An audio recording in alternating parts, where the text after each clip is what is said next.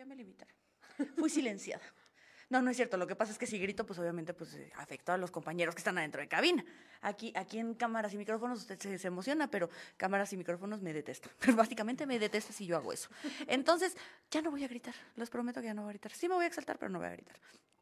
Bienvenidos una noche más. Aquí de La Ley Dice, estamos aquí eh, otro miércoles más, licenciada. Un miércoles. Un más. miércoles más que estamos... eh, Ya diciembre, al fin. ya diciembre, ay, ya... Noviembre se fue rápido, Sí. ¿eh? Hasta eso. Se pudo haber ido más rápido.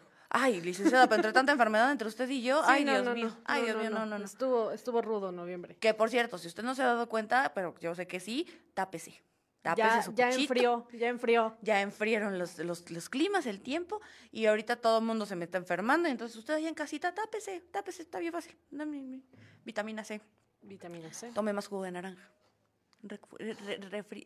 Ya ni sé qué iba a decir, se me fue la palabra. Pero usted me entendió, señor, señora, ya en casita.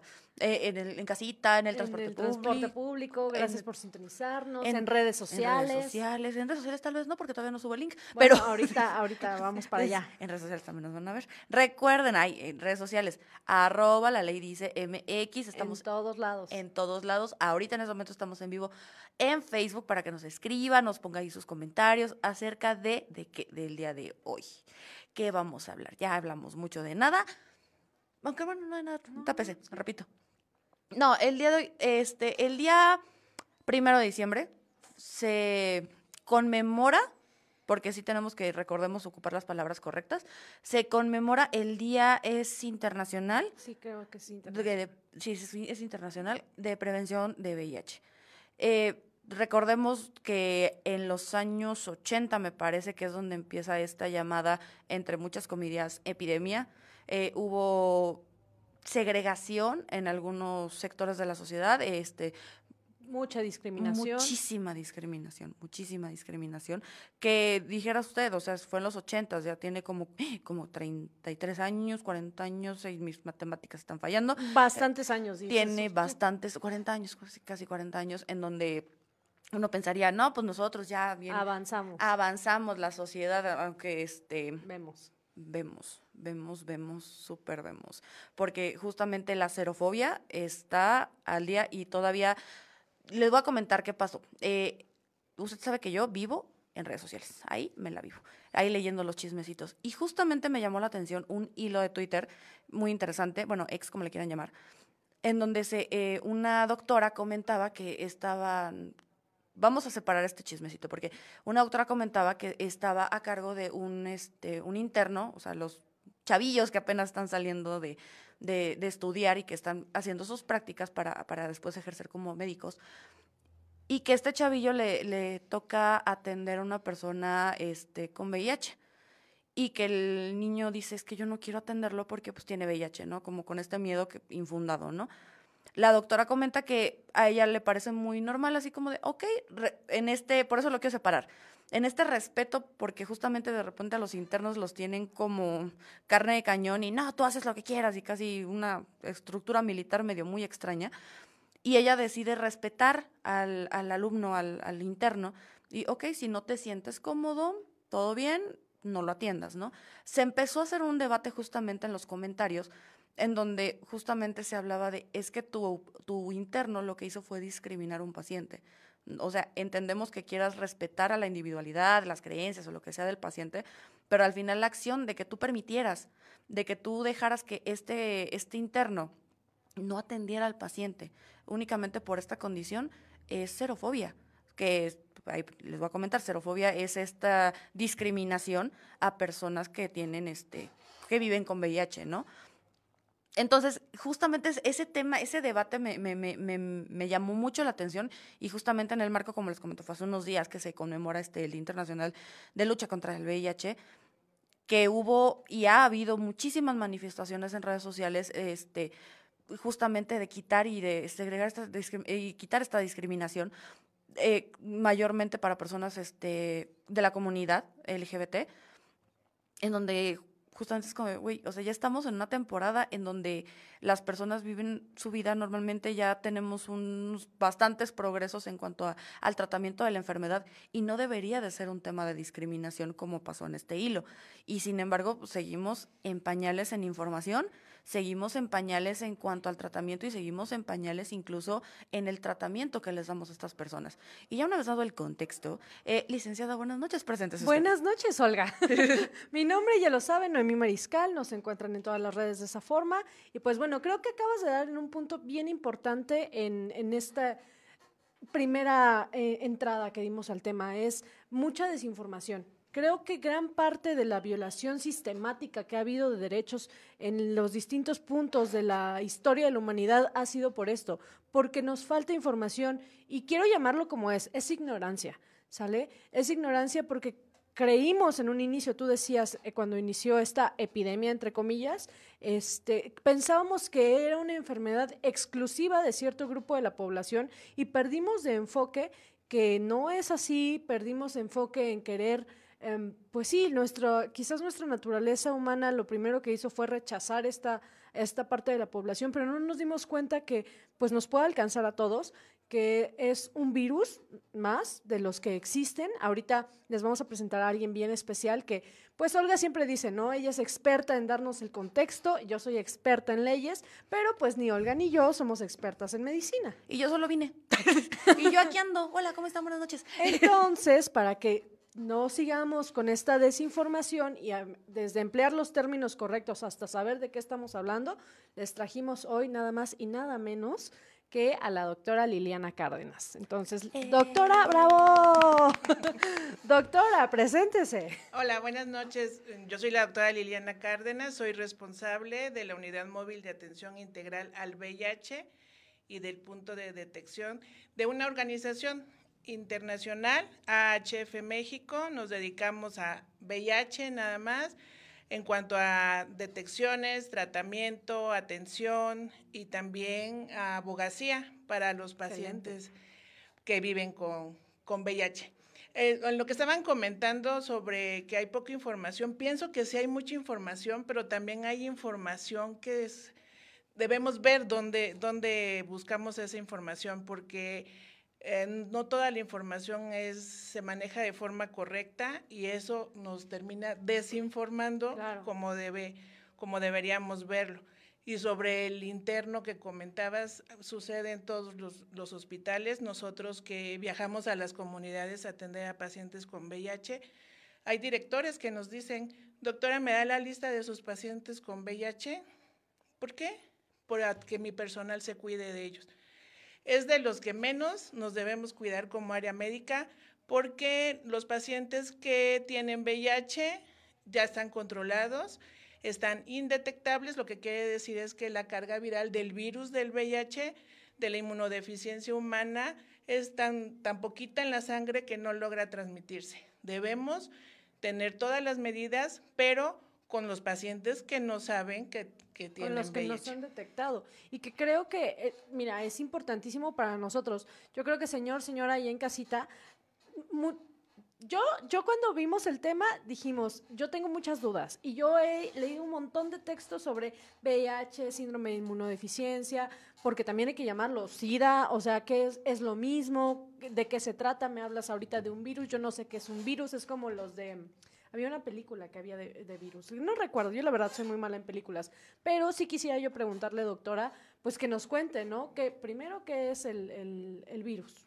Pero pero, pero, vamos a dejarlo se pose. Vamos a dejarlo aquí, porque ya les dimos un chorro de información, ya les dimos un montón de contexto. Usted ahí en casita, póngase a pensar un poquito, así como, mm, yo qué tanto sé, yo qué no sé, tengo dudas, no tengo dudas. Si tienen vaya dudas. por su libreta. Vaya por su libreta, pero además, déjenos sus dudas en redes sociales, en arroba la ley dice MX, que ahorita vamos un pequeño corte aquí en la radio, pero no se preocupe, continuamos en redes sociales para resolver algunas de sus dudas, para platicar, para echar chisme, el cotorreo, ya sabe cómo somos. Y regresamos aquí en la radio en un, en un minutito, en un ratitito, no nos tardamos absolutamente nada. Ay, doctora, perdón. Si usted me ve en el celular, no se preocupe. No estoy haciéndome la tonta. No estoy ahí jugueteando nada más. O sea, nada más estoy, estoy mandando el enlace justamente para que nos alcancen ahí en las redes sociales. Ya nos mandaron saludos, saludos Osvaldo Josafat, que te quiero mucho, de, de- de verdad, de verdad, estoy pendiente todavía de ir. Es que sí lo quiero mucho y estoy pendiente. Vaya, vaya doctora, ¿eh? Ahí en Reforma, en la calle de Amapolas, está CHB, no se sabe, no se sabe las costillas, unas costillas. Estoy salivando. No, no me digas nada. Ay, estoy salivando, te lo juro. Sí, estoy sí, sí. salivando porque sí me encantan muchísimo todas las costillas, los dedos Hay de que ir. queso. Ah, que. Pero sí, es un fiel seguidor y siempre nos sigue. Y yo ya he probado su comida y me encanta su comida, además. Además de todo, me encanta su comida. Ahorita en redes sociales, doctora, para que estemos un poquito en contexto, intentamos no tomar tanto el tema para que justamente nuestros seguidores en, re- en la radio puedan tener como toda la información, porque eso es justo lo que queremos, que la gente se informe Sí. justamente el objetivo es como llegar a quitar un poquito, porque sí, sí es cierto, hay muchísima información para quien quiera buscar. El tema es que pues la gente somos flojitos, somos flojitos, se sabe, si no me lo, si no me lo entregas, yo no lo voy a ir a buscar. Y aparte es como dice la doctora, o sea, al final del día también hay la cadena en el Facebook que dice que, ¿no? Y dice y no dice nada y que tal vez te da una, una cifra falsa, te da un dato falso y pues es lo que comúnmente compartimos sin verificar la fuente y demás. Entonces, creo que sí es importante esto. Y como decías, Olga, pues lo, fundamental aquí es informar a la población. Y he visto páginas de, de doctoras, de médicos, Ay, no, qué terrible. y no tienen la información como, como debe ser. Sí. No, y que sobre todo en un momento en donde ya hemos escuchado y visto tantas historias, digo, si queremos ver la historia de alguien que, que vivió con la enfermedad y que luchó para que justamente se quitara esta desinformación, eh, Freddie Mercury, Ah, digo, claro, es digo, creo que iconiquísimo. exactamente, sí, es como el estandarte quizás. Podría- en ese momento, en, En ese, ese momento, momento. creo que fue uno de los estandartes. Lady Di también en su Ah, momento, que fue de las primeras que al desmitificar esto de que las personas estaban como de que nada más lo ves y ya te contagiaste. Ajá, sí, sí. Lady Di también fue muy precursora, por, de hecho amiga de Freddie Mercury, que al, al creo que son tipos de y cuestiones que hasta que no lo vives cerca no te das el tiempo o el chance de investigar qué tanto y qué, qué tanto sí, qué tanto no. Y es justamente esta, esta segregación que le damos a estas personas de, ah, no, pues es que yo no conozco a nadie, ¿para qué me, para qué me informo? ¿Para qué Sí. le busco, no? Y es ahí es donde entra esta parte de justo de desinformación, porque se permite que, que se siga con esta discriminación. Y porque a mí no me va a pasar, pues ¿para qué leo, no? Si yo no voy a, a mí, ¿por qué me va a pasar? Entonces no buscan información hasta que conocen a alguien o alguien de la familia porque todos estamos expuestos. Entonces empezamos a buscar información. Y, y que, ojo, eso pasa con todas las enfermedades y con todos los problemas. Sí. Pero obviamente, pues al hablar de VIH estamos hablando de algo que en su momento era de terror. O sea, una, un... Sí, que muchos asociaban con una sentencia de muerte prácticamente inmediata. Y que seamos honestos, en ese momento lo era. O sea, en ese momento sí es cierto. O sea, sí había un tema, pues que no había las herramientas, no existía. Sí, el lo era y era y era una muerte dolorosa, eh, sufrían mucho. Ay, no. Pero afortunadamente ahorita ya hay mucha pues el tratamiento que nos ayuda a estar a estar bien. Y que, sí, o sea, pues son personas que pueden vivir una vida perfectamente, pues obviamente no normal, porque al final del día tienes que estar con tu tratamiento y todo, pero también somos muy honestos, pues muchas enfermedades, digo, la gastritis, también Sí, tienes que tener tus cuidados. Yo pienso que sí podría ser normal, porque es como si un paciente tuviera hipertensión, que tiene que tomar su pastilla todos los días, diabetes también, y cuidarse como cualquier este, persona, porque con el tratamiento antirretroviral no, no tienen por qué tener. Hay más complicaciones un paciente con diabetes que un paciente con- con VIH. O con hipertensión incluso. Regresamos aquí a la radio, usted, usted ni se enteró, usted entró a media plática, pero, pero estábamos Usted no lo sabía. Usted no lo sabía, pero es que no lo sabe porque no va a redes sociales. Pero si usted fuera a redes sociales, usted sabría que estábamos platicando de justamente el estigma que se le da a las personas que tienen VIH y que se entiende que en su momento, por la desinformación, y digo, señor, señora, ahí en casita, no nos vayamos tan lejos, pasó con el COVID. O sea, es algo que podemos haber vivido hace dos, tres años. Ay, ya tres años. Pero bueno, vivimos hace tres años eso y que justamente por la desinformación era una enfermedad mortal. Efectivamente, muchas personas, digo, en- en- creo que en todas las familias hubo, hubo alguna historia. Todos, en este momento, todos tenemos a alguien cercano que desafortunadamente perdió la batalla contra el COVID, porque en su momento no había las formas, ¿no? Entonces, sí, sí es cierto, en ese momento, 1980, señores, estamos en 2023, en 1980 se entendía el miedo que tenían las personas ante esta nueva enfermedad, porque en ese momento lo era. Pero, señor, señora, ya, ya les dijimos, ya son 40 años, ya ahorita las cosas no están así y por eso trajimos a alguien que nos explique cuál es la realidad y como preguntaba a mí antes del corte, ¿cuál es la diferencia? O sea, ¿qué es VIH? ¿Qué es SIDA? ¿Qué es persona seropositiva? Y todas estas cosas que todos nos quedamos ¿eh? ¿Cómo era? sí, VIH es el virus de la inmunodeficiencia humana. E, él es un virus que va a atacar las defensas del cuerpo. Eh, va a debilitar el sistema inmunológico que va a ocasionar que nos enfermemos y que una gripita se convierta en una neumonía. Eh, y SIDA es el síndrome de la inmunodeficiencia adquirida, que es la fase avanzada de la enfermedad, donde ya tenemos infecciones que le llamamos oportunistas, se aprovechan de que nuestro sistema inmunológico está débil y nos va a afectar hasta la, la forma de llegar al hospital. Nosotros podemos tener VIH y vivir dos, diez años con VIH sin darnos cuenta, si no nos hacemos la prueba, porque no va a haber ningún síntoma. Hasta que empezamos en la fase de SIDA, que es la, la fase avanzada, donde a lo mejor empezamos con diarrea, que es lo más frecuente, fiebres, llegamos al hospital porque me dan tratamiento para X infecciones y no dan con, con, mi diagnóstico, yo estoy perdiendo peso y entonces es cuando se hace la, les hacen la prueba de, de VIH y es cuando se detecta ya en la fase avanzada. Lo que se busca ahora es detectarlo a tiempo, por eso siempre se recomienda por lo menos realizarnos la prueba una vez al año. Lo ideal es hacerlo cada tres meses. ¿Por qué? Hay un periodo de ventana. Si yo tuve relaciones sexuales anoche sin condón y me transmitieron el virus, los anticuerpos se van a manifestar para que se detecten en la prueba hasta los 90 días, dependiendo el tipo de prueba. Por eso la recomendación de hacernos por lo menos dos veces al año la, prueba.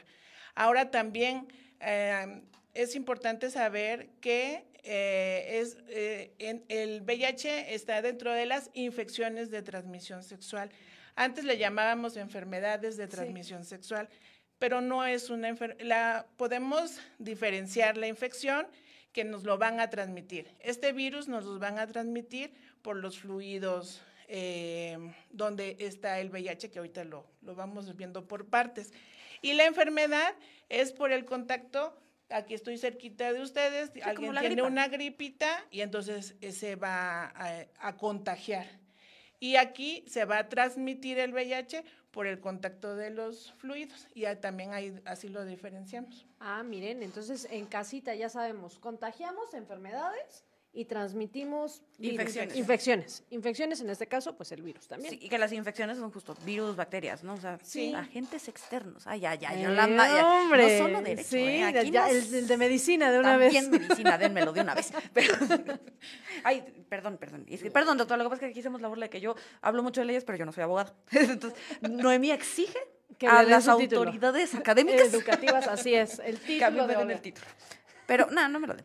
Yo ya tengo el mío, gracias. Pero este, aquí el punto es que justo al no tener esta diferenciación, o sea, no te enfermas nada más por convivir con la persona, que justo hablábamos fuera de, de cámaras y micrófonos, que Lady Di fue un gran ejemplo en los ochentas de una persona que justamente intentó con acciones desmitificar esto al acercarse a personas enfermas y decir, es que a mí no me va a pasar nada. O sea, a mí no me voy a enfermar, a mí no me van a contagiar porque simplemente estoy abrazando a una persona o estoy conviviendo con ella. Obviamente, y sí entiendo que en temas de sector salud y hay algo por el estilo, y como usted dijo, es en general, o sea, hay que cuidarse de los de las cosas cortantes, de que no te transmitan y que además ya sabemos que hoy por hoy si por ejemplo, en un en un tema médico, ¿no? Si hubiera algún tema de que nos cortamos con lo mismo, hubiera un descuido o algo por el estilo, ya existe una forma de prevención, así como como de un tratamiento de emergencia? Sí, el PrEP que es el que yo conocía, que es justamente la comunidad LGBT eh, luchó mucho para que justamente fuera hasta un, tratamiento gratuito. Hay tratamiento preexposición. La comunidad por lo regular... Eh, hay, hay grupos donde tienen relaciones sexuales, hay drogas y hay mayor riesgo de adquirirlo porque no usan el condón. Entonces pueden tomar tratamiento antirretroviral que es el preexposición para prevenir la transmisión del virus. No es correcto no usar el condón, pero hay grupos que hacen estas prácticas. prácticas. Y aparte es el tratamiento post-exposición, que es cuando hay una, una violación, por ejemplo, para evitar, es como la pastilla del día siguiente, para evitar que se transmite o que los eh, empiece a, a, invadir nuestro organismo el virus de la inmunodeficiencia humana. Entonces ya saben, si hay forma de, si hay un contacto de tal vez de, como usted dice, un tema, un tema de una violación, algo que no fue voluntario, porque lo primero y antes que nada es evitarlo. O sea, es prevención, prevención, prevención es muy importante. Desde las tomas oportunas de las pruebas para saber cómo estamos, alineación y balanceo cada año más o menos, hay que checarse todo, todo, todo, todo, todo, ya sabe. Todo hay que checarse una vez al año al menos dentro de estas pruebas porque ya hay, hay este, muchos consultorios de las pruebas cada tus pruebas anuales. Sí, esas son buenas, pero recuerden que no viene incluida la famosa ELISA, que es como tiene es el nombre de la prueba, ¿no? Hay pruebas rápidas y aparte también están las pruebas eh, de ELISA para el diagnóstico. Sí. Pero con las pruebas las pruebas rápidas tienen una especificidad y sensibilidad del 90%, son muy buenas y con esa se puede hacer un, un diagnóstico y entonces ya se acude a un hospital para, en este caso el Capacits, que es para los que no tienen derecho a audiencia, o el IMSS o el ISTE para iniciar tratamiento y hacer todos los estudios complementarios. Que es también lo que estábamos hablando ahorita hace ratito en redes sociales, en donde platicamos que de pronto tenemos este estigma para las personas con VIH de, ay, es que ya se arruinó tu vida porque toda la vida vas a tener que estar con el tratamiento, también con diabetes. Claro, y también con hipertensión, los temas de salud mental, o sea, creo que parte de... creo que parte de entender y, y, desmitificar y quitar este estigma y todos estos sesgos que nos generan discriminación es entender que es algo con lo que convivimos. Platicaba yo fuera de cámaras con la doctora y le decía, mucha, muchas eh, personas creen que el virus es así como lo más grave y todo, y no nos damos cuenta que convivimos con otro tipo de virus en el día a día. Diste un ejemplo perfecto, tema COVID, que digo, hacia la mayoría de población nos dio, hubo quien pues no, no, no llegó hasta aquí, pero... O también habemos unos que ni nos enteramos. ¿eh? Claro, que ni se enteraron. O también, y, y eso es otra cosa que quería yo rescatar, los virus como tal, me explicaba la doctora, y creo que he leído en un par de ocasiones, que no se eliminan por completo del cuerpo, o sea, están en inactivo. Y mientras tengamos nuestro sistema inmunológico, pues en óptimas condiciones, no va a haber síntomas de enfermedad, pero existen. Porque ahí también, ojo, y quería preguntarlo también, doctora, yo sé de enfermedades que también se van contra el sistema inmunológico y que justamente te dicen que no te mueres de la enfermedad, sino que al bajar las defensas te mueres de una gripa, o sea, de cualquier tipo de infección, porque tu cuerpo no está preparado para luchar contra él. Así es. Digo, y lo, lo relaciono un poquito, no digo el tema Alzheimer. O sea, no te mueres de, Alzheimer, te mueres porque tu cuerpo ya llegó a una etapa en donde cualquier cosita te puede, te puede matar, literalmente. El tema de... hay Artritis reumatoide también es una enfermedad autoinmune que tiene la mayor parte de población ya en cierto rango de edad y hay distintos tipos. Entonces, creo que es entenderlo desde ahí, desde esa plataforma en la cual somos seres humanos, estamos expuestos, estamos en riesgo constante y pues de esa manera entender que pues a todos nos puede pasar.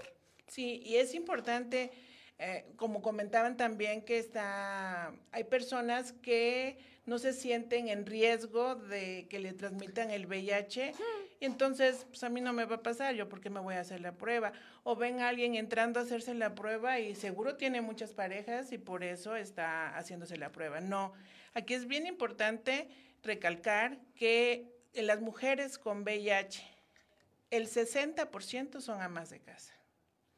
Entonces, ¿por qué? Porque con mi marido no uso el condón, porque pienso que mi marido este, nada más está conmigo, pero no, no, no, estamos, no nos estamos cuidando todo el tiempo.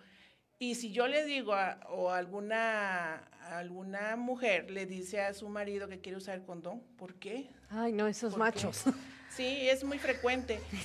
Y, y, la, mayoría son amas de casa. La comunidad, este, la, el trabajo sexual, Mm. se cuidan más porque... eh, Porque son la- conscientes, Existe, exacto, claro. saben que existe el riesgo. Es un Sí. riesgo consciente, es un riesgo es. tomado y asumido, justamente en donde la persona dice, oye, yo eh, tengo lo que le llaman, ¿no? Eh, relaciones sexuales de riesgo.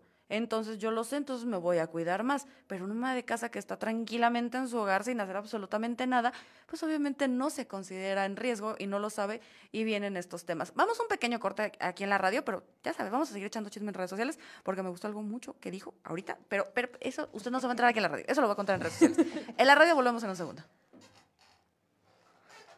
Ay, es que Nos acomodamos. dices. no sé cómo, es que sí como esta silla se mueve mucho, ya lo he dicho Yo muchas aquí me quedé bien recargada. Eh, justo ese espacio lo dejamos a invitados porque sabemos que es el cómodo. Aquí Olga y yo nos malabareamos con estas Sí, sillas. porque justamente nosotros de, a ver, nosotras ya le sabemos, ya sabemos que no hay que moverse tanto, ya sabemos que y de repente tenemos invitados, digo, nos pasó con Nali Guadarrama, saludos, mi amor, te amo. Ah, sí, Pero sí, sí. de que pues como ella tiene esta em, está tan acostumbrada al tema de influencer que se mueve y estaba transmitiendo y se estaba moviendo, y pues obviamente pues alguien que Sí. no está acostumbrado a estas malditas sillas, pues no está acostumbrado, no le da. y quedé entonces- perfecto. Sí, Sí. no, ahí es, y además está rico, está cómodo, está la paredcita, cero envidia, ¿eh? Cero envidia, porque también nos ayuda a nosotras Sí, como a, a con- mantenernos en postura, dices. Ah, eh, sí, sí, porque si no me duermo, ¿eh? Yo ahorita estoy tan cansada que me duermo. Pero fíjese que algo que me llamó mucho la atención para no abordarlo tanto allá en redes es justo este, esta, este mito, ¿no? Porque, ojo, yo sé que, que, que las instituciones gubernamentales, por no echarle el gol a nadie, porque nadie lo merece, nunca jamás, pero para no echarle el gol a nadie, estas campañas en donde van a escuelas, a instituciones, este, oficinas y este tipo de cuestiones que van con el camioncito a hacer pruebas gratuitas, lo toman primero de broma. O sea, ya a mí me pasó en los dos casos, tanto como alumna como en una oficina. Y que en ambos casos lo toman de burla, así como de, ay, ya te hiciste la prueba. Ay, eras-". y lo toman de bromita y bromita, pero ya andan Sí. formados. Y la verdad, y a mí me tocó verlo, o sea, de, de gente que, "Ja, sí, sí, está bien padre, no sé qué, pero esperar la prueba es como porque se ponen a pensar, no me imagino, así como de. ¿y qué tal? Que no sé qué. Y como usted dice, creo que hoy por hoy ya estamos en una sociedad en donde justo como, como sociedad, no, no como mujeres, porque como personas, que es, ok, yo he tenido una pareja, pero ¿y esa pareja cuántos ha tenido? O sea, sí le creo, sí confío, pero pues todos tenemos errores, todos tienen una peda por ahí, o sea, Sí, que no los sí, define. sí. Y que son situaciones de riesgo en donde dices, es que qué tal. Y en ese momento de la fila, en ese momento donde todo el Es mundo cuando está todos les está pasando por la cabeza. todos empiezan a hacer recapitulaciones de no, y ese beso de tres, y no sé qué. O sea, todos, Exhibida. todos, to- no, yo no hice eso, eso ya no me tocó a mí, eso no es de mis tiempos, esa es la chaviza. Pero, o sea, justo, o sea, sí ves como que todos empiezan como a, a replantearse muchas cosas de sus propias decisiones, porque como usted decía, las personas que viven, este, que son sexo- sexoservidoras o que son de la comunidad, tienen un poquito más de, de- de conciencia en esto, tienen más información tal Sí. vez y son más precavidas. O sea, de pronto tenemos este estigma de nuevo con las personas, tanto en la comunidad como sexoservidoras, de, ay, no, esa ha de tener de todo y no sé qué. Y es, no, mato, eso se cuida más más, limpia. se cuida más que tú, te lo Sí, apuesto, y- porque no lo tenemos como costumbre. Y ojo, y si hay que decirlo, si hay una, una, un, una- como mito con mujeres, o sea, de, ¿tú para qué te haces eso? Ah, no, pues es que tú, ¿por con quién te metes que lo haces? Y es que es ese otro estigma que caen sobre las amas de casa, sobre las mujeres que este, están en matrimonio, sagrada institución del matrimonio. O las niñas bien, O ¿no? las sea, niñas entre- bien, claro. sí, Porque dice, ¿para qué te la haces si no estás haciendo nada malo? ¿O qué estás haciendo? ¿O qué estás haciendo? Y es de pronto, a ver, son un chequeo como me checo la glucosa, que, que, que es lo que a veces como sociedad, como cultura mexicana no entendemos, ¿no? Porque justamente el- le dices al esposo, voy a usar condón y el esposo luego, luego respinga y dice, pero ¿por qué? ¿Qué estás haciendo? ¿Dónde te andas metiendo? ¿Dónde te andas metiendo tú? Sí, yo no dudo de mí, Sí, yo dudo de ti. claro. Y que, es- que realmente me parece muy cruel, ¿no? Porque digo, al finalmente, eh, nada en contra de los señores esposos y nada en contra de las señoras esposas. Simplemente hay que ser objetivos. Si de pronto vas a tener por ahí tu desliz, pues al menos cuídate, ¿no? Porque no sabes qué vas a llevar a casa. Sí, y también puedes tener una, tener muchas parejas sexuales si tú así lo decides, pero cuidarte.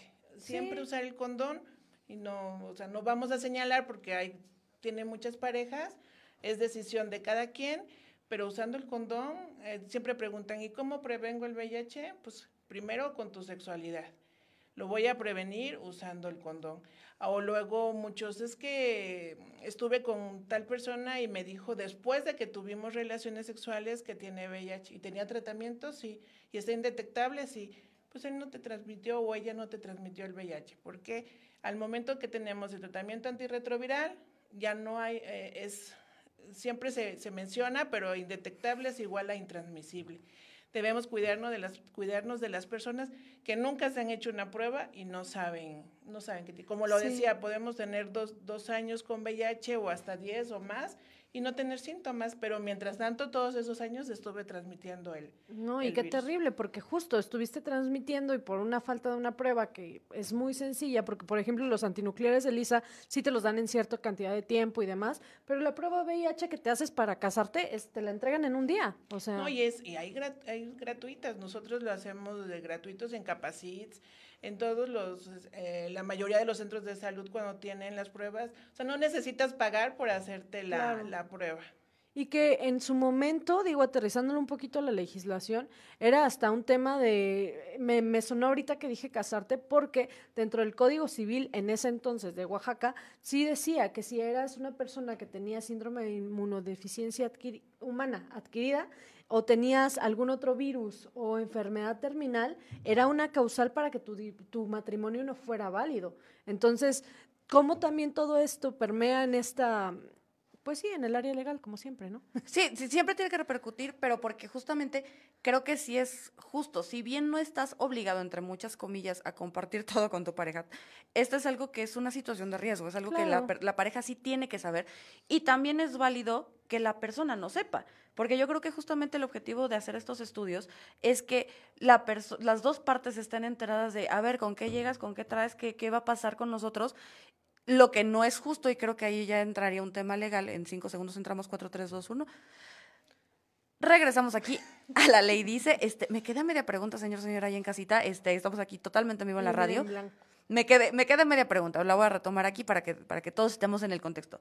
Estaba comentando la licenciada Mimi y estábamos comentando un poquito el tema de que justamente el tema de, de, de, la, de, la, de los exámenes para, de VIH y enfermedades de transmisión sexual en general son parte de los requisitos para contraer matrimonio. Así es. Decíamos que si bien es cierto, por un lado, eh, esta parte de la privacidad de la persona y que ellos son, de que cada persona es libre de poder compartir lo que sea, obviamente al contraer matrimonio, pues pones en riesgo a la otra persona.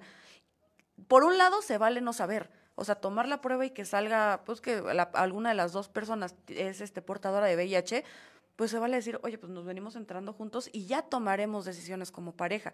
Pero también es cierto que hay gente que no lo dice y que se sigue fomentando esta propagación. Licenciada, ahí también yo tendría duda, este, ahí qué pasaría si la persona sí sabía. Mira, es que es una cuestión bien amplia, porque, por ejemplo, yo mencionaba hace un momento que en el Código Civil, acuérdense que ya tenemos Código Familiar, pero anteriormente en el Código Civil, una de las causales por las que tu matrimonio era inválido, entre comillas, era porque justo alguna de las personas salía positivo a VIH o tenía alguna otra enfermedad terminal de la cual su pareja no fuera consciente, no fuera no sabedora. Exacto. Entonces, de entrada tu matrimonio se anulaba, ¿sale? Eh, y en segunda, pues claro, siempre está el área del daño moral, que acuérdense que el daño moral no es simplemente que me sacó la lengua, sino implica muchas esferas de, derechos que fueron violentados. Y en este caso, pues también tu derecho a la salud se, vio violentado, ¿no? Yo platicaba esto de cómo va permeado todo el tema VIH en, redes, en redes, ¿eh? en leyes, también en redes sociales. En redes le estamos platicando. Sí, pero en leyes, porque eh, en un inicio, pues como COVID, ¿no? O sea, estábamos en la total ignorancia, los médicos, realmente el presupuesto para, para buscar una cura, me corregirás, este, doctora, pero pues en su momento fue muy limitado, no había como que toda esta difusión, no había, pero ¿qué sucedió? Por ejemplo, en México sí se empezaron a crear reformas legislativas. Acuérdense que ya hemos platicado muchas veces que la realidad alcanza a la, a la ley, ¿no? Entonces, dentro de ellas, uno de los ejemplos es en Ciudad de México, en ese entonces Distrito Federal, se creó la Ley para la Prevención y Atención Integral del VIH diagonal SIDA del Distrito Federal. Entonces, ¿por qué se buscaba especificar? A ver, acuérdense que la Constitución ama y señora de la casa ya prevé que tienes derecho a la salud, pero ¿Qué sucedió? Estos sectores vulnerables de la población, estos grupos vulnerables, pues dijeron, oye, pues sí, pero no se me está garantizando este derecho. Entonces, tu legislador, ponte a hacer tu chamba y haz que se protejan mis derechos. Y fue que se fueron creando estas leyes. Pero ojo, no solo las leyes son lo que garantiza el derecho, también hay una norma oficial de, salud que me pareció súper interesante porque hablaba sobre la discriminación que sufrían los niños que salían positivos a VIH, porque, ojo, también los niños que forman parte de la población son vulnerables, ¿no? Y decimos, ¿cómo? Pero si los niños no tienen relaciones sexuales, ahorita la doctora nos va a contar cómo se puede transmitir. Este, entonces, ¿qué pasaba? Los dejaban de, dar acceso a las escuelas por el miedo a que contagiaran, exacto, y lo dije mal, ¿eh? contagiaran porque así lo pensaban a los demás alumnos. Entonces surge esta norma oficial para eh, subsanar esto y decir, a ver, tiene derecho a la salud, tiene derecho a la educación, tiene derecho a la igualdad por el primero constitucional, a la no discriminación, y se va a una norma y fila de leyes, ¿no? Entonces, tu escuela, tu, tu parte educación del país, deja de, deja de fomentarme la discriminación, la xenofobia y demás. Pero entonces, doctora, cuéntenos cómo se transmite. después, de esta, después de esta verborrea legal.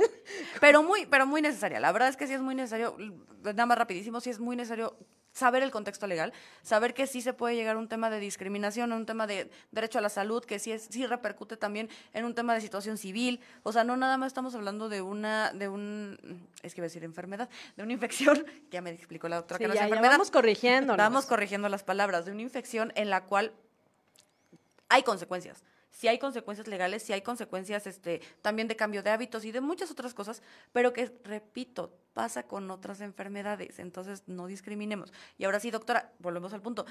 Hay personas, porque justamente, ay, es que tiene VIH, eh, seguramente anda con todo mundo y está haciendo quién sabe qué cosas. Ya no me acerco, pero ni a 10 metros. Exacto, cuando a veces son niños, cuando a veces son amas de casas que no estaban enteradas y otro tipo de cuestiones que ya Lactantes inclusive. Lactantes, pero vamos con la doctora. Sí, sí, la doctora, la doctora, Le toca a la doctora. Es la que sabe.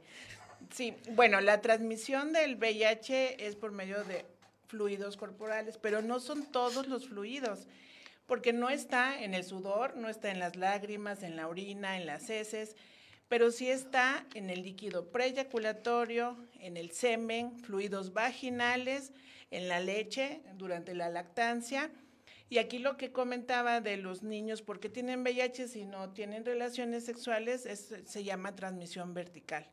Una persona embarazada se lo va a transmitir a su bebé durante el embarazo, durante el nacimiento, ya sea por parto vaginal o por cesárea, y cuando en la lactancia. Entonces, todas, todas las personas embarazadas, porque también tenemos que ver el contexto de no decir mujeres embarazadas, porque también ya estamos con lo de la diversidad. Sí, la identidad de género. sí. entonces, eh, si yo me voy a embarazar, si yo planeo embarazarme, me voy a hacer la prueba de VIH.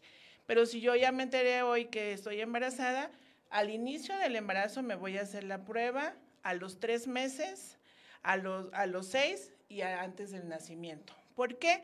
Por el periodo de ventana que decíamos de los tres meses, porque yo puedo estar embarazada, al inicio eh, del embarazo me hago la prueba y es no reactivo, pero todavía no se detectaban los anticuerpos. A los tres meses ya se pueden detectar. O también algo erróneo es de que pues está embarazada, no tiene relaciones sexuales, claro que las tiene durante el embarazo y se le, le pudieron transmitir el virus en el segundo, en el tercer mes de embarazo. Y en el momento en que se detecta la prueba reactiva o positiva, va a iniciar con un tratamiento antirretroviral para que el bebé nazca sin VIH. También una mujer o una persona con VIH que se quiere embarazar también puede hacerlo porque tiene su tratamiento antirretroviral, ya va a estar indetectable y no lo va a transmitir. Por eso es bien importante que, toda la persona embarazada se haga la prueba por lo menos tres veces durante el, embarazo, para que no nazcan, ya no deben nacer bebés con VIH. Tenemos pacientes, incluso ahora por lo de el primero de diciembre nos enviaron una carta, Lupita, es una paciente de, de Tustepec, de, que nació con VIH, tiene 19 años tomando tratamiento antirretroviral. Su papá se fue al extranjero, regresó, tuvo relaciones sexuales con su mamá, le transmitió el, Él sabía que tenía VIH, no se lo dijo a su mamá. Ay, es que No usaron el condón, obviamente, le transmitió, pero se enteran que también que tenía VIH su mamá de Lupita cuando ya estaba naciendo Lupita. Entonces ya no se pudo evitar la transmisión. Y Lupita a los 10 años se enteró que tenía VIH porque ya no se quería tomar el medicamento. O sea, ahorita el tratamiento es una pastillita diaria, pero los niños toman un jarabe que sabe horrible. Entonces es un martirio para ellos porque no lo entiende estar tomando el tratamiento. Lupita se entera a los 10 años, eh, quería morirse Lupita Claro. a esa edad. Poco a poco lo fue entendiendo con el apoyo de psicología, trabajo social en el Capacits. Y ahorita Lupita, por los problemas que tenía con su papá, se embaraza. Pero tiene su bebé que nació sano porque ella estaba indetectable y tomaba el tratamiento. Aquí esa es otra cosa que, que dijimos ahorita en redes que me parece importantísimo que lo sepa nuestra audiencia, que es indetectable, o sea, que es no transmitible. Pero creo que lo, Sí, lo vamos. platicamos. Para cerrar, o sea, para que justamente terminemos este pues con esta desmi- desmitificación. Pero ahorita vamos un pequeño corte aquí en la radio. Aquí nos quedamos en redes sociales, señor, señora, ahí en casita. Eh, vaya, recuerde, estamos en Facebook totalmente en vivo, nos están mandando saludos, ahorita les voy a leer los saludos. Pero vamos un pequeño corte aquí en la radio para que volvamos y terminemos con estos tres conceptos que creo que son bien importantes. Regresamos en un minuto. Ay, no. Es que sí, yo estaba de. Es que está muy buena la pregunta, Sí, pero ya sí, me están sí. diciendo aquí, porque por eso no les damos este audífonos. Y no me Mimi tampoco. Mimi tampoco Me entra la de, pronto le pasamos los audífonos, pero Mimi de no, no, no, ya. O sea, se los acaba quitando. Mira, está padrísimo, pero ya. Suficiente con las voces en mi interior. Sí. Pero Ah, exacto. Suficiente con Bastante me pláticas. molestan estas personas. Saludos, este, Hugo Cabrera, saludos a la licenciada Mimi Leman, saludos. Ah, Diana gracias, Fernanda Hugo. Salinas, te amo chiquitita, hola. Y vamos a terminar con este tema, o sea, un poquito de lo que estaba platicando hace ratito, de que justo como, o sea, justo con este miedo que ha crecido y que justamente este miedo que ha generado esta falta de información, porque cómo es importante tener información. Correcto. ¿Cómo es? Sí, correcto, por favor, porque hay exceso de información, como usted dijo, hay exceso de información, hay que saber tomarla correcta. Pero justo como con esta información que tenía Lupita, fue, le detectan eso y es, me quiero morir porque de por sí me voy a morir. Entonces mejor yo voy a decidir y entonces mejor yo me muero solita. Y es como, no, a ver, espérate, o sea, no lo necesitas, o sea, es, hay tratamientos, hay formas, pero la gente no lo sabe porque seguimos con este mito de que ya es una sentencia de muerte, justamente. No, y la importancia del tratamiento integral, que lo hemos platicado en otros programas. A ver, no es nada más, y no es solo un tema de salud, también lo hemos dicho en temas legales. O sea, cuando una víctima de algún delito se prepara para iniciar un proceso legal, es súper importante el acompañamiento psicológico. Y me parece aquí fundamental lo que dijo la doctora. O sea, fue todo un grupo de especialistas, es, a ver, no solo te estás tomando los retrovirales, vas a recibir atención psicológica, voy a ver que estés bien, para que el día que tú quieras hacer tu vida, que, que ahora que Lupita tiene un bebé, pues tu hijo sal- nazca sano, tú, tú estés mental y, y físicamente sana y puedas vivir como cualquier otra persona. Y que justo no le, trans- o sea, fuera de no transmitirle la, la infección, que iba a volver a decir. Venga. Justo en, no nada más no transmitirle la infección, sino además no transmitirle el miedo.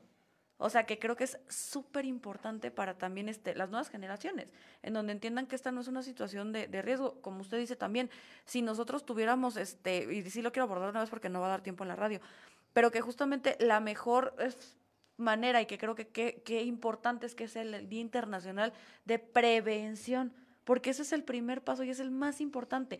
Creo que justamente, y desde el nombre, desde el origen del nombre de anticonceptivos, nosotros creemos que al no estar buscando o al no estar detrás de un tema de la concepción, pues ya no pasa nada. O sea, no necesito el método anticonceptivo, tal cual. Recordemos que el único método es el de barrera, el que ayuda para. Nada de que, ay, es que yo me tomo la pastilla y entonces ya no, Ya no me cállate, va a dar.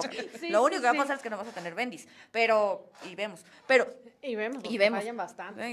Esas pastillas. Pero justo lo que lo, lo único, y eso se debe de quedar muy claro para toda la audiencia, la única manera de, de evitar y de prevenir en- infecciones. de transmisión Otra vez, la única forma de evitar y prevenir infecciones de transmisión sexual son los métodos de barrera. Traducción, condón femenino, condón masculino y este tipo de cuestiones. Es que mi, ya llevamos 200 años juntos, a menos de que, o sea, papelito en mano desde la última, no sé Y qué. vemos. Y vemos, o sea, es, intentar en la medida de lo posible. Este, las relaciones monógamas hoy en día son muy complicadas, son muy difíciles. Señora ahí en casita, señora ahí en casita, si le está poniendo el cuerno a su marido, de pronto, Cuídese, por favor, cuídese, cuídese para que porque se no cuiden más- todos. Exacto. Recuerde que no nada más está de por medio su vida y su salud, está poniendo en riesgo la de otra persona o en algunos casos otras personas. Sí. Porque de pronto hay gente que, híjole, no, de veras, ya que se enmiquen esa madre. Pero, sí, no, no, no. Sí, sí, sí, no, Por son favor. bárbaros, bárbaros. Bárbaro. Y bárbaras. Sí, O sí, sea, sí. esto Ah, sí, sí, es, o sea, es en general, ¿eh? Esto es, vamos a regresar aquí a la radio en 20 segunditos nada más, ya cosa de nada. Eh, y vamos a regresar ahorita a la radio con el tema de las definiciones. Sí, y de, de- de qué es indetectable también, cuándo, cuándo y cómo. Ah, ok, va. Y entonces vamos a regresar esto, eso en el tema aquí en la radio. Ahorita aquí te dimos un poquito en redes sociales, saludando a muchos amigos. 5, 4, 3, 2, 1. Perdón, perdón. Regresamos al segmento final, ya sé. Se nos fue como agua esto. Otra vez una hora de hablar pura tontería. No, no es cierto. No, no, no. hablamos es cosas bastante muy buenas. información valiosa. Eh, espero que hayan sacado su libreta, ¿eh? Porque va a haber examen. Yo ahí les voy a mandar. Se el le dio información valiosísima. Pero, justo porque no quiero, o sea, queda bien poquito tiempo, señor, señora, ahí en casita, y quiero que tengamos claro, ya, ya entendimos un poquito y lo. Vaya a Facebook, porque ahí ya lo dije. Pero ahorita es la, eh, la única forma de prevenir esta enfermedad a través de, de contagio sexual únicamente son los, los métodos de barrera. Condón femenino, condón masculino. No, no, pero es que yo no me quiero embarazar. No tiene nada que ver con el embarazo. O sea, esos son aparte. Esto es para evitar la transmisión de infecciones de transmisión sexual. Ahí está. Entonces, ponga mucha atención. Es la única forma. No, es que yo tengo a mi pareja de toda la vida. Usted no sabe. Uno, hay Nadie borracheras que no nos nada. identifican. O sea, Sí. que no nos representan, pero que pueden traer consecuencias. Entonces, método, método de barrera todo el tiempo, ahí, en todas las relaciones, a menos de que usted esté 100% segura de su relación monógama y que todos en algún momento tenemos dudas. Y no está mal tener dudas, lo mejor, hacerse las pruebas, métodos de barrera. Esas, con esos dos conceptos, ahora sí, doctora, las, las, las formas de detección, lo, lo que, lo que estábamos contando, cuándo es indetectable, cuándo es intransmisible y todo este rollo de cosas que es como de, a ver, ¿cómo que no es una ¿Cómo, infección y ya? cómo que no me pueden transmitir? ¿Qué es eso? Sí, eso está padrísimo. Sí, eh, nosotros al, al tener ya un paciente diagnosticado con VIH, su prueba positiva, va a iniciar tratamiento antirretroviral. El objetivo del tratamiento antirretroviral es disminuir la carga viral en la sangre. Esto va a hacer que tenga tan poquita cantidad que no se logre transmitir en los fluidos que ya habíamos comentado. Va a tener relaciones sexuales, siempre hay que usar el condón porque no nada más es, la, es VIH. Ah, ya hay tengo muchis- retrovirales, ya no pasa nada. hay muchas infecciones de transmisión sexual, pero ya no logra la cantidad del virus, no logra transmitirlo. Entonces, eso es indetectable.